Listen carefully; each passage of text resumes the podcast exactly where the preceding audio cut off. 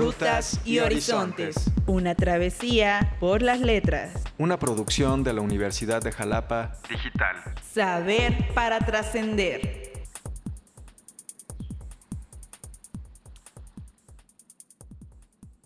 Mi nombre es César Augusto García Soberano y será un gusto compartir este podcast para conversar sobre libros, autores y las travesías que ellos nos invitan a recorrer.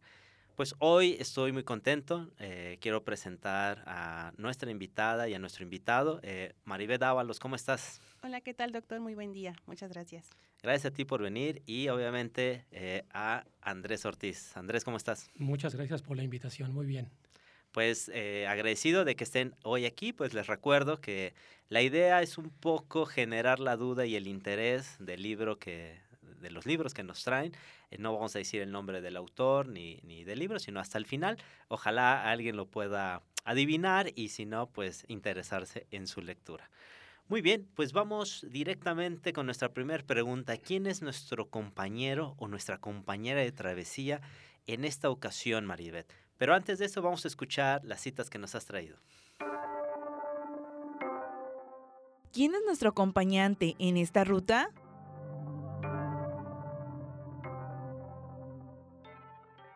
A mi llegada a Nueva York, varias personas me habían hecho el honor de consultarme sobre el fenómeno en cuestión. Había publicado yo en Francia una obra, en cuarto y en dos tomos, titulada los misterios de los grandes fondos submarinos, que había hallado una excelente acogida en el mundo científico. Ese libro hacía de mí un especialista en ese dominio, bastante oscuro, de la historia natural. Solicitada mi opinión, me encerré en una absoluta negatividad, mientras pude rechazar la realidad del hecho. Muy bien, Maribeth. ¿Quién, ¿Quién nos acompaña el día de hoy? Ok, bueno, en primer lugar, eh, me gustaría comentar que el autor es un escritor y dramaturgo francés. Es considerado como el precursor de la ciencia ficción y de la moderna novela de aventuras. Él nació en una familia burguesa, estudió eh, para abogado para continuar con los pasos de su padre, pero bueno, muy joven decidió abandonar esta carrera para dedicarse a la literatura aunque debido pues a la precaria situación en la que vivía padeció algunas enfermedades a muy temprana edad. Eh, bueno, este libro que hoy les presento es una publicación eh, que se desarrolló entre 1869 y 1870 y habla sobre, eh, bueno, nos acompaña más bien nuestro compañero, es un biólogo y profesor francés, quien está recién llegado de una expedición encomendada por el Museo de Historia Natural de París. Eh, él se enfrasca en una aventura acompañado por su criado, un arponero canadiense y el capitán de una misteriosa embarcación. Eh, bueno, antes de iniciar esta aventura, cabe señalar que eh, había un extraño fenómeno inexplicable en ese, en ese momento que azotaba los mares de Europa y América. Entonces, em, estas embarcaciones estaban siendo blanco de algo grande, de algo inexplicable, como ya lo comenté. Y bueno, este, eh, nuestro compañero decide acompañar a una embarcación americana que estaba em, iniciando una travesía para descubrir o encontrar a este fenómeno que los azotaba, que los mantenía amenazados.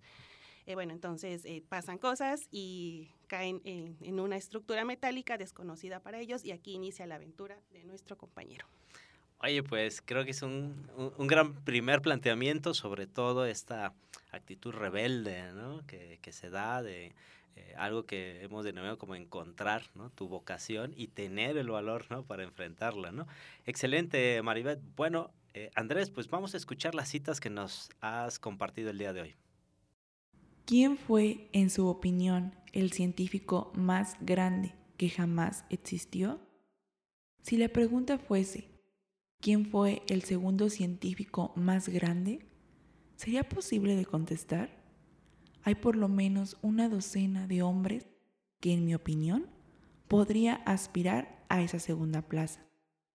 Entre ellos figuran, por ejemplo, Albert Einstein, Ernesto Rutherford, Niels Bohr, Louis Pasteur, Charles Darwin y otros. Muy bien, Andrés, pues la misma pregunta, ¿quién es nuestro compañero o compañera de travesía en esta ocasión? Pues sin ponernos de acuerdo, creo que el personaje que está presentando la licenciada Ábalos, la licenciada Maribet, tiene algo en común con la persona que yo voy a, a tratar. En particular, también fue un grande de la ciencia ficción y también tuvo que ver con la biología. Este es un escritor que nació en Rusia, pero a los tres años se traslada a Estados Unidos y él solito en Nueva York aprende a leer eh, y, empieza a leer ciencia ficción y se aficiona a la ciencia ficción. Y bueno, se pone a escribir y escribe obviamente sobre ciencia ficción, pero no, solo sobre eso, también fue un gran divulgador de la ciencia. Sus libros se han llevado a la pantalla, muchos de ellos. Escribió también sobre historia, en particular de, diversas culturas del mundo.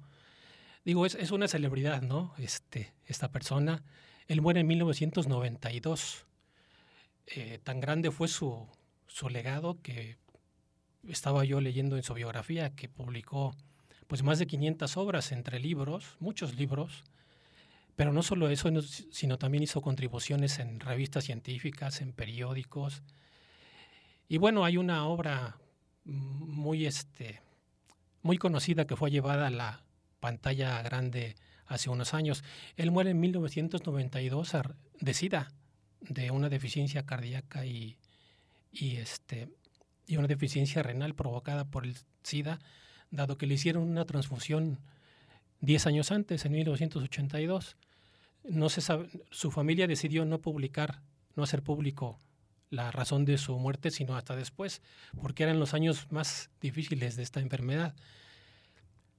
Pero este, pues esta, esta es apenas una entrada, ¿no? de, lo que viene más adelante. Pues igual de interesante, Andrés, dicen por ahí que para ser un, un gran escritor o escritora necesitas tener una vida al menos no mediocre, dicen por ahí, y, batear con todo tu ser, ¿no? Haciendo obviamente la metáfora al béisbol. Pues creo que tenemos el escenario y los acompañantes eh, perfectos. Pues Maribeth, vamos a escuchar esta eh, segunda tanda de citas que nos traes precisamente para que nos digas cómo es la ruta que vamos a recorrer, ya que nos has pues dado bastantes elementos, ¿no? De dónde partimos. Los escuchamos. Acompáñanos a descubrir esta ruta. Había transcurrido ya casi media hora sin modificación alguna de la situación, cuando nuestros ojos pasaron súbitamente a la más extrema oscuridad, a la luz más violenta. Nuestro calabozo se iluminó repentinamente, es decir, se llenó de una materia luminosa, tan viva que no pude resistir al pronto de su esplendor. En su blancura y en su intensidad reconocí la iluminación eléctrica que producía en torno del barco submarino. Un magnífico fenómeno de fosforescencia. Reabrí los ojos que había cerrado involuntariamente y vi que el agente luminoso emanaba de un globo deslustrado, encajado en el techo de la cabina. Muy bien, Maribeth. Eh, por favor, descríbenos esta ruta. Bueno, eh, nuestro acompañante en esta travesía conoce a otro personaje que era uno de los que comentaba en mi intervención anterior. Es un capitán de una misteriosa embarcación y descubren que es el responsable de estos ataques a las embarcaciones marinas. Entonces, este capitán es un personaje también muy brillante en esta historia, es con un oscuro pasado y con grandes aptitudes científicas y artísticas. Entonces, tienen como esto en común nuestro profesor biólogo con el capitán de esta embarcación. Y bueno, a partir de este momento, nuestros personajes, eh, bueno, si bien he estado hablando de un personaje principal, en realidad son, es la historia de ellos cuatro, que pasan cerca de 10 meses hospedados pues digamos voluntariamente a fuerza por este capitán ya que al haber conocido su existencia y la existencia de su embarcación, pues no los puede dejar ir tan fácilmente. Eh, bueno, pero pues no todo es tan malo en este cautiverio. el capitán les muestra a nuestros eh, personajes em, los tesoros sumergidos de la Atlántida, luchan contra caníbales y pulpos gigantes, asisten a, un entierro en un cementerio de coral y bueno, recorren muchos eh, lugares en Lejano Oriente, Mediterráneo, entre otras cosas que pueden ver en el fondo del mar. Algo interesante también de, esta historia es la descripción de los paisajes submarinos eh, que visitan, así como la detallada descripción de la infinidad de seres marinos que se presentan en esta historia. Claro, ahora entendemos un poco por qué era biólogo, ¿no? de decir, eh, descubriendo estos mundos submarinos, ¿no? Excelente, Maribeth. Eh, pues vamos a escuchar, Andrés, esta también segunda tanda de, de citas, por favor. Supongamos que hay vida en Marte. ¿Merece realmente la pena ir hasta allí solo para verla? Los científicos no dudarían ni un momento en contestar con un fortísimo sí. Perfecto, Andrés. Pues por favor descríbenos cómo es la ruta que recorremos hoy. Claro que sí, con todo gusto. Voy a dar una pista antes de entrar al tema. Este, la obra de, de este personaje que estoy describiendo está muy ligada a la literatura que tiene que ver con los robots, con la robótica. Es una pista más para que nuestros escuchas a lo mejor den, con el, den en el clavo. Y bueno, entre todos los libros que esta persona publicó de ciencia ficción y de divulgación, yo tengo uno aquí en mis manos que tiene más o menos 30 años que, que lo tengo, aunque su publicación tiene más o menos como 50 años en inglés. Y es un libro que se puede leer pues en el sentido que uno quiera, dado que son preguntas que se responden. Con este libro vamos a poder conocer, por ejemplo, qué dice el teorema de Gödel, ¿Qué hay más allá del borde del universo? ¿Qué es el polvo cósmico? ¿Qué son los pulsares? ¿Qué es un agujero negro? ¿Qué es el viento solar? ¿Hasta cuándo podrá mantener el Sol la vida en la Tierra? ¿Por qué los cometas tienen cola? ¿Por qué la Luna nos muestra siempre la misma cara? ¿Hay vida en Marte? ¿Qué ocurriría si se derritieran los casquetes glaciares?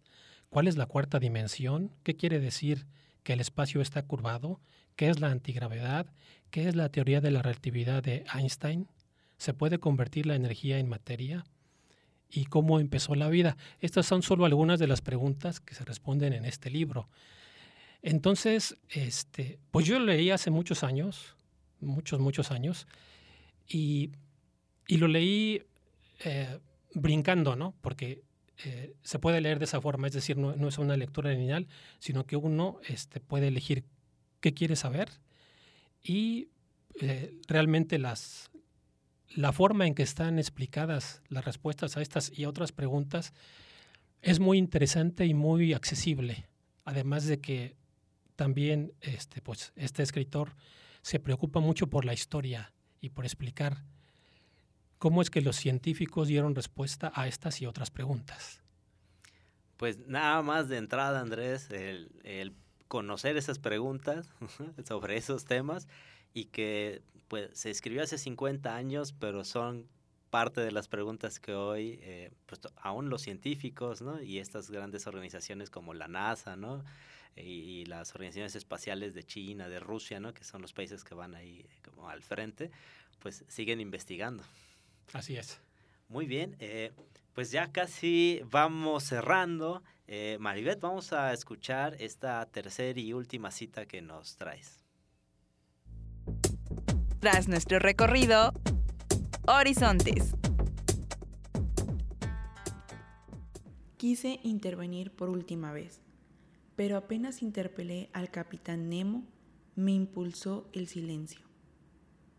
Yo soy el derecho, yo soy la justicia, me dijo. Yo soy el oprimido y ese es el opresor. Es por él por lo que ha parecido todo lo que he amado y venerado. Patria, esposa, hijos, padre y madre. Todo lo que yo odio está ahí. Cállese. Maribeth, ¿qué horizonte ha quedado al descubierto? Bueno, en esta última cita podemos percibir que se acerca el final de nuestra aventura. El profesor es testigo, bueno, en realidad todos los personajes son testigos de cómo esta embarcación en la que se encuentran está a punto de emboscar pues a una embarcación más, a punto de llevarla al naufragio. Eh, entonces, aquí en este punto deciden escapar los personajes, eh, pues ya no pueden más como con esta situación. Entonces, la huida coincide con momentos de mucha confusión dentro del, eh, de la embarcación, ya que están cerca de un remolino que se forma en las costas de, cerca de las costas de Noruega. Entonces, también en este punto de la historia, el capitán de la embarcación está en una profunda depresión, lo que facilita un poco, digamos, las cosas para nuestros personajes para la huida. Y bueno, un dato como importante de la historia es que hay quienes señalan que el capitán, que bueno, que no era como nuestro personaje principal, pero eh, aquí tiene un, un rol importante, es un reflejo del autor, ya que ambos viven encerrados, solos e incomprendidos. Como esta parte de lo biológico que decíamos de explorar esas profundidades, ahora llega a una parte interna, ¿no? Eh, que es la personalidad, ¿no? que termina mucho de esto, pues, bueno, hemos pasado, ¿no? De estas preguntas estelares, ¿no? Eh, eh, que nos ha planteado a, Andrés en su lectura, precisamente a esta como introspección, ¿no? Y, y este descubrir los mundos submarinos. Excelente, Maribeth, muchísimas gracias. Pues, Andrés, vamos a escuchar también la tercera y última cita que nos compartes. ¿Qué es, en pocas palabras, la teoría de la relatividad de Einstein?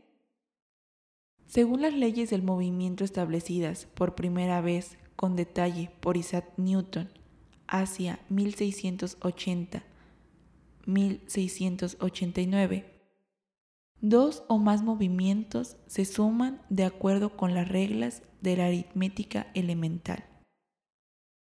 Supongamos que en un tren pasa a nuestro lado a 20 kilómetros por hora y que un niño tira desde el tren una pelota a 20 kilómetros por hora en la dirección del movimiento del tren. Para el niño que se mueve junto con el tren, la pelota se mueve a 20 kilómetros por hora. Pero para nosotros, el movimiento del tren y el de la pelota se suman de modo que la pelota se movería a la capacidad de 40 kilómetros por hora. Muy bien, Andrés. ¿Qué horizonte ha quedado al descubierto? A mí me parece que el mensaje es que la ciencia puede ser para todos y que todos podemos disfrutar eh, sin ser matemáticos, porque muchas de las... Eh, este libro en particular dice el autor que este, trata muchas cuestiones atómicas y subatómicas, ¿no? Este, y quisiera platicar un poco cómo se integró este libro. Invitaron al autor a participar en una revista científica, Digest Science, y eh, el plan con el editor consistió en que él iba a hacer una aportación semanal cuando pudiera hacerlo, ¿no? Y él señala que más que cuando pudiera hacerlo, se convirtió en, en una participación constante, ¿no? periódica en cada uno de los números. Y durante ocho años estuvo escribiendo en esta revista, en Science Digest, y pues a partir de eh, las preguntas que le hacían los lectores, él elegía algunas de ellas y las iba respondiendo. Entonces, eh, pues eh, acumuló 100 preguntas y decidió publicarlas, integrarlas. Y repito, es una forma muy interesante de acercarse a la ciencia dura, porque son, eh, no lo he dicho, pero aquí no hay ciencias sociales, son puras ciencias químicas, físicas, matemáticas y biológicas las que aborda este autor, pero las aborda de una forma muy interesante, muy bien explicada y eh, de una forma que se disfruta, ¿no? Es, es además un muy buen narrador, porque él eh, como lo dije antes, además de ser un divulgador de la ciencia, era un extraordinario escritor. Entonces eso le permitió vestir estas respuestas científicas de una forma muy accesible, muy elegante y muy agradable. Sí, fíjate que estaba pensando ahorita que platicabas eh, la trascendencia de la divulgación de la ciencia, eh, en el sentido pues que hoy es una exigencia al menos de, pues, del máximo organismo en ciencia que es el CONACYT, es decir, divulgar eh, ¿por, qué ha sido, digamos, tan difícil llegar, ¿no? A, en tu opinión, ¿no? a las personas a través de esta divulgación de la ciencia? Yo pienso que ha sido porque quienes la divulgan no se han preocupado por hacerla accesible, como que siempre quieren meter la matemática, que sin duda es una herramienta formidable, ¿no? Es más, no es solo formidable, es imprescindible. Pero para efectos de divulgación me parece que se puede prescindir de ella y se debería prescindir de ella. Y es justamente lo que hace el autor de este libro, que la platica. A través de la literatura, nada más y nada menos. ¿no? Muy bien, pues eh, ahora sí para cerrar, eh, ha estado muy interesante ¿no? estos dos eh, libros que nos han traído el día de hoy, Maribeth. Bueno, pues revelar quién es el autor, la autora, el nombre del libro y, que nos contaras por qué nos has traído este material. Claro que sí. El libro es 20.000 leguas de viaje submarino de Julio Verne. Es un libro que fue de los primeros libros que leí en la infancia, fue de los primeros libros que me hizo como tener como este acercamiento a la lectura, este gusto por la lectura. En ese entonces era yo devoradora de, libros, de, novelas, de historias, entonces eh, no había, digamos, ocasión que mi papá no me trajera un libro y que me lo acabara en menos de una semana. Entonces este fue uno de los primeros libros y realmente es como eh, algo muy sentimental, pero me recuerda mucho como a esa época y... Em, y eso, que me hizo que es de los libros que me hace eh, como acercarme, imaginar o tratar de, sentir lo que sentían eh, los personajes. Entonces es algo, pues como un recuerdo muy bonito. Oye, Maribeth, y bueno, eh, la verdad es que en el programa es la primera vez que tenemos al gran Julio Verne, ¿no? La pregunta sería, ¿realmente experimentabas ese viaje? Sí realmente eh, sentía, eh, imaginaba todos estos, por ejemplo, lo que describe eh, la vida submarina, los animales, las sensaciones. Entonces, imaginaba yo mucho, entonces me servía, de hecho, también porque en ese entonces también escribía así cuentos. Entonces, muchos de, esos cuentos también tenían que ver con, estas aventuras que él escribía, y no solo en este libro, porque tenía otros de este autor. Entonces, a veces mezclaba como historias bien raras entre lo marino y el, la tierra y el cielo. Entonces, sí, sí las podía imaginar, las podía sentir. Oye, pues te felicito, ¿no? Y gracias por compartir pues, eh, pues esta relación, ¿no? Que, que tenías con, con el autor y con el libro, ¿no? Muchísimas gracias, Maribeth. Andrés, eh, igual, el nombre del libro, del autor o la autora y por qué nos lo has traído. Desde luego. Bueno, el libro se llama en español 100 preguntas básicas sobre la ciencia y es de Isaac Asimov. En inglés se llamaba o se llama Please Explain, porque así se llamaba la columna que él escribió, pero bueno, al, español lo tradujeron así, 100 preguntas básicas sobre la ciencia. Bueno, este, para nuestros escuchas lo tengo aquí en mis manos, es un libro ya pues viejito, este, y justamente lo elegí por eso, porque yo creo que este fue el primer libro que no me encargaron en la escuela, que yo compré de mi bolsillo. Este, digamos, cuando uno es estudiante, pues depende a veces de los padres, y pues yo compraba los libros que llevaba en la escuela, ¿no? Pero recuerdo bien que este libro lo, yo lo compré porque me interesó y yo lo leí. Entonces un poco también está aquí la cuestión sentimental, ¿no?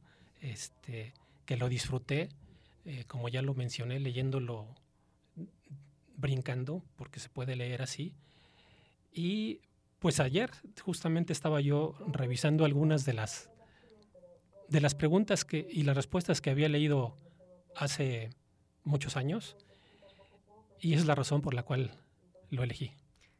Excelente, Andrés. Pues fíjate cómo eh, eh, pues este libro que me has traído y sobre todo este autor, tú lo decías, tiene una, una obra, ¿no? Eh, Dabas una pista al principio, ¿no? Que tiene que ver con los robots, ¿no? Claro. sí. ¿Pero por qué la dabas? Bueno, porque este, es, es, muy conocido actualmente por esa razón, ¿no? Sus, sus, sus, libros, algunos de sus libros, este, bueno, yo no soy muy, eh, muy cinéfilo, pero sé que este, hay uno que se llama Yo Robot, que... Con Will Smith. Exacto, con Will Smith, que yo no he visto, eh, por cierto, para demostrar que no soy cinéfilo. Este, eh, pero sé que lo escribió él. Y, y, aunque yo no he leído su... Fíjate que yo no he leído sus, sus novelas, pero he leído muchos de los libros de divulgación. Hay uno que se llama Introducción a la Ciencia, también de dos volúmenes, muy bueno, en el cual platica la historia de la ciencia, como él solo sabe hacerlo, en cuanto a la biología, la física, las matemáticas y la química. Claro, pues hay una recomendación más, ¿no? Eh, sí, precisamente eh, hablan en, en, esta película que comentas sobre los, las leyes de la inteligencia artificial, ¿no? Que, es lo que rige a los robots. ¿no? Exacto. Perfecto, pues eh, yo creo que hay una coincidencia importante a destacar, ¿no? Sobre todo para, para, todo, para todas las y los que nos escuchan, que es cómo estos autores y estas, estos libros generan precisamente travesías, ¿no? Eh, pues agradecerles. Eh, Maribet, te agradezco mucho, eh, he disfrutado mucho lo que nos has traído. Eh, gracias por compartir, Maribet. Muchas gracias, doctor, por la invitación. También aquí compartir la mesa con el doctor Andrés y, su historia. También muchas gracias por eso. Gracias a ti. Y pues, Andrés, agradecerte como siempre, ¿no? Esto que nos, nos apoyas, que nos traes y, y como el gran lector que tú eres. no tanto, pero este Agradezco mucho la invitación y haber compartido la mesa con ustedes. Ha sido muy agradable. Muchísimas gracias. Bueno, pues esto ha sido el podcast Rutas y Horizontes de la Universidad de Jalapa Digital, un podcast para conversar sobre libros, autores y las travesías que ellos nos invitan a recorrer. Mi nombre es César Augusto García Soberano. Ha sido un gusto saber para trascender.